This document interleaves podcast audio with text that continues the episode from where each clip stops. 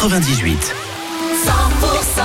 Dans les prochaines secondes, Blondie ou encore Mika que nous avons accueilli dans les studios 100% la semaine dernière. Vous revivez cet événement sur 100%.com. Votre console a gagné dans moins de 15 minutes et vos infos tout de suite. Il est 11h. 100%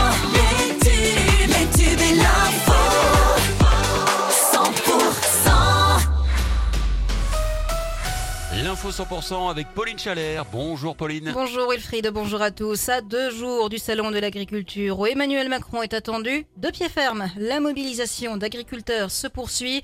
Dans le sud-ouest, près de nombreuses actions dans l'agglo-paloise ces deux derniers jours.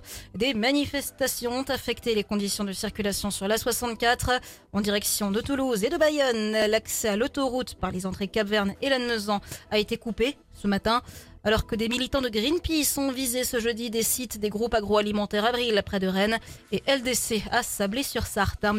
Attention, ça souffle, une vingtaine de départements sont en alerte orange pour vent violent, dont les Hautes-Pyrénées et les Pyrénées-Atlantiques. Des rafales de vent ont appelé à se renforcer cet après-midi. On attend jusqu'à 100 voire 110 km par heure au pied des Pyrénées, voire même très localement euh, 120. Les salariés des Galeries Lafayette, toujours dans l'attente. Le tribunal de commerce de Bordeaux étudiait hier le dossier des 26 magasins placés en procédure de sauvegarde. Un plan a été proposé et la décision sera rendue le 20 mars. Une date où devrait être entérinée la fin de l'activité du magasin de Pau. Une lueur d'espoir se maintient en revanche pour les galeries de Tarbes. On vous rappelle que la D920 pour accéder à Cotteret est fermée au moins jusqu'à demain. Des travaux sont nécessaires à cause d'un risque de chute d'un bloc de pierre de 25 tonnes. Et vous allez peut-être entendre des détonations ce soir, demain soir et encore samedi soir entre 18h et 19h30 à Tarbes. Pas d'inquiétude, des opérations d'effarouchement des étourneaux sont menées.